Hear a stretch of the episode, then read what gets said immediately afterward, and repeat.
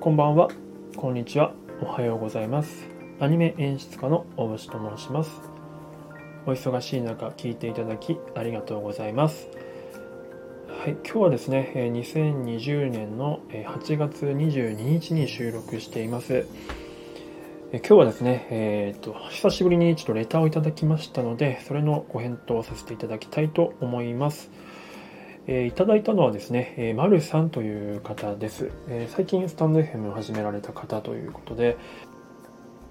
えー癒し丸明日がちょっと幸せになるという番組の、えーパーソナリティの方ですね。この多分丸ってその、なんて言うんでしょうね。えっ、と、ひらがなとかの丸じゃなくて、え記号の丸っていうのを使ってらっしゃるので、多分これにかなりこだわりがある方なんだと思うんですけれども、あのちょっと配信聞かせていただいたんですが、すごくあの本当に癒しいボイスの方なので、ぜひあの皆さん聞いていただければと思います。はい、でそんなまるさんからいただいたレターをちょっと読み上げたいと思います。えーはじめまして、えー、まるです。スタンド FM アニメ制作とても興味があります。勝手に Slack 入って大丈夫でしたでしょうか？よろしくお願いいたします。えーアニメ制作者だからこそ、えーアニメの見方に独特な癖のようなものはつきますか、えー私は映像制作をするようになってから映像の見方が変わったのできっとアニメ制作者あるあるなのかなと思って質問しましたということで、えー、丸さんありがとうございますでそうですねあのま丸さんにものあの最初の方の、えー書いていただいていただいてるんですけど、えースタンド FM アニメ制作ということでえっ、と今ちょうど多分これ聞いて初めて聞く方もいらっしゃると思うんですけど僕がですね今スタンド FM の皆さんで一緒にアニメあのアニメを作ろうとオリジナルアニメ作ろうっていう企画をやってましてで、まあ、そのテーマがスタンド FM だったりとか音声コミュニケーションっていうのをテーマにしてたりする作品で、まあ、そこに、えー興味持っていただいて丸さんも、えー先日ちょっと、えー加入していただいたと。制作メンバーに加入していただいたという感じで、えそれも合わせてありがとうございます。もしご興味あればですね、プロフィール欄と概要欄の方に、えー企画書、そのアニメの企画書のノートのリンク貼,、え貼っておきますので、ご興味あればそれ読んでいただいて、えーともしよければ、えーと制作メンバーに、あのスタンド FM に関わっていただいている方であれば、何かしらでこう関わっていただける余白があるので、もしご興味あればそちらもよろしくお願いいたします。はい、で質問の内容としては、えーアニメの見方に独特な癖のようなものはつきますかということなのですけれども、えーっとですね、正直言いますと、今現状はそんなにないんじゃないかなと思っております、結論から言いますと。あの比較的周りの人とかでは結構この辺ある方とかっているんですけど実際僕も業界に入ったばかりの時は結構こういうとこあったんですけど最近はですねかなり薄いというか普通に楽しめてますね。あの作品を見る時に。あの素人だった時と同じ、まあ、近い感じで楽しめてます、まあ、ただとはいえ、まあ、全くないかっていうとそうではないので、まあ、その辺について軽くお話ししていきたいなと思います。うんまあアニメ作ってるとやっぱりどうしても内部事情っていうのは、まあ、見てるだけでなんとなくわかるんですよね。この作品作るの大変そうだなとか、まあ、たくさんの人関わってそうだなとかあスケジュールなかったんだろうなとかっていうのはあの何て言うんでしょうね。特にそれに対して考えようと思わなくても自然とこう感じられるっていうのがあるので、まあ、そういうところはやっぱりあの感じたりします。ただ別にそれがそんなにノイズになるっていうわけではなくて、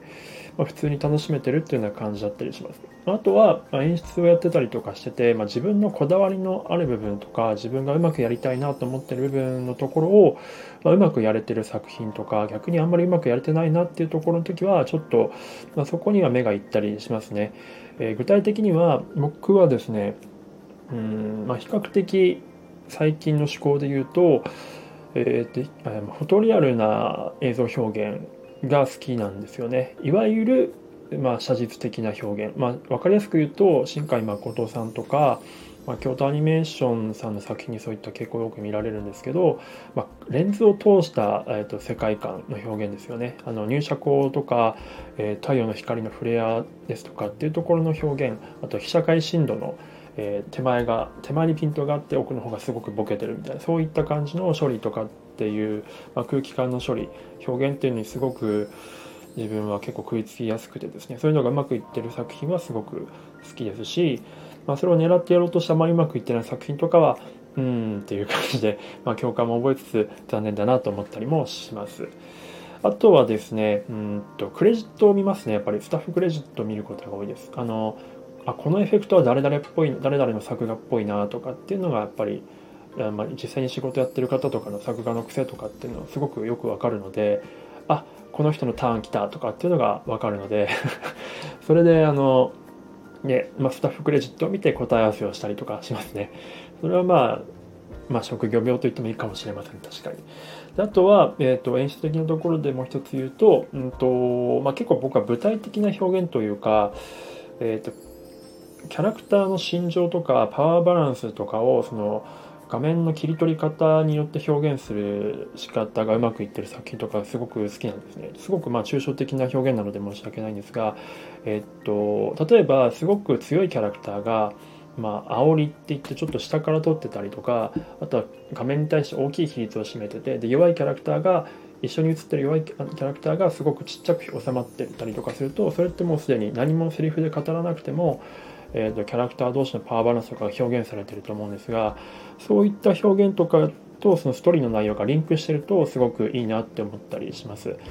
僕もその辺をよく狙ってたりするのででそれがその何て言うんでしょうね、まあ、うまくつながってたりとかすると、まあ、の好きだなって思います。うんとまあ、ちょっとこれ別の配信、えーと、僕が、えーと一番うまく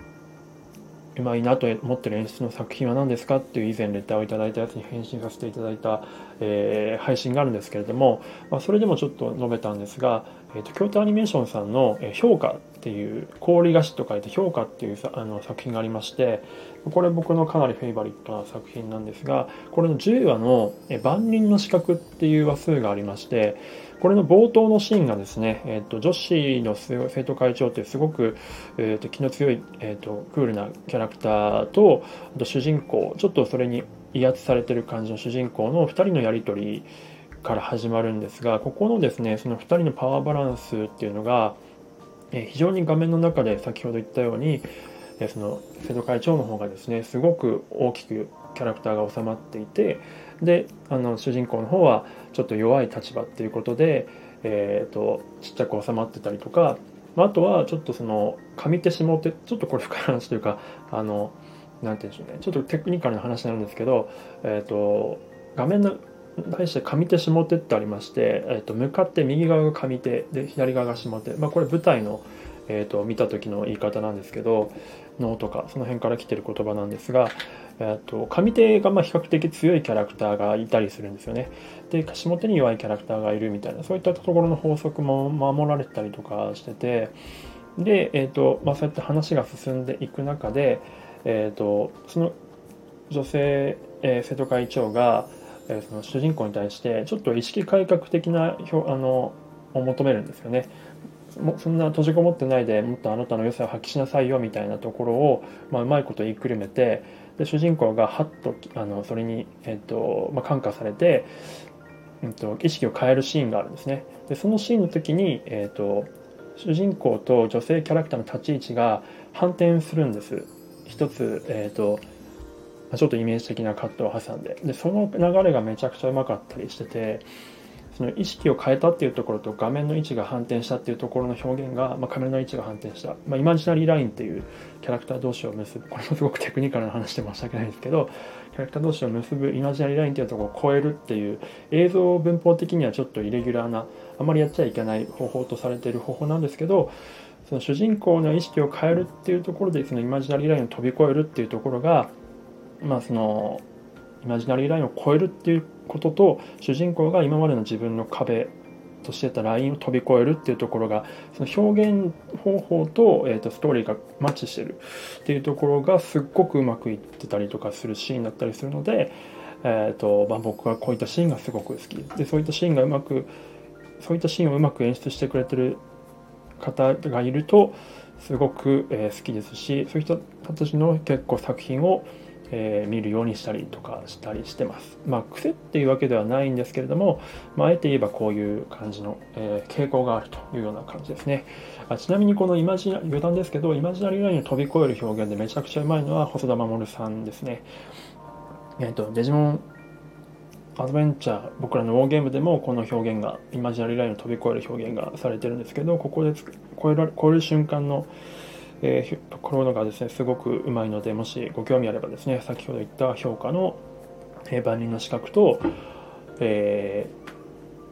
ー、細田守さんのデジモン、えー、アドベンチャー僕らのゲーム見ていただきたいなと思っております。ぱり逆にですね自分もその丸さんの映像の見方の癖とかすごく興味ありますね。もしよければ何かコメントとかまたレターとかもしくは配信とかでね、えーと、教えていただければすごく嬉しいです。で他の方もそういったもし見方のなんか傾向とかこういったところよく見ますみたいなのがあれば僕も非常にそういったアニメを見る方の、まあ、アニメに限らず、まあ、映像作品見る方見るときにどういったところにこだわってるかとかっていうのがあればすごく知りたいので教えていただけると嬉しいなと思っております。はい、えー、今日はこういったところで、えー、終わりたいと思いますがあの最初に言ったようにあのアニメ企画の方ぜひぜひいつでもメンバー募集中ですので、えーと、よろしくお願いいたします。プロフィール欄概要欄の方に企画書のノートリンク貼っておきます。で、ノートの方の、えーと、中のノートの中の、えーと、下の方にですね、えー、と Slack、えメンバーさんが皆さん入ってる Slack のリンクもありますので、えー、ご興味あればそこから入っていただければと思います。現在現在今30人くらいですかね、入っていただいております。はい、といった感じでございます。最後までお聴きいただいてありがとうございました。えー、丸さんもありがとうございました。では、今日はこの辺で失礼いたします。ではまた。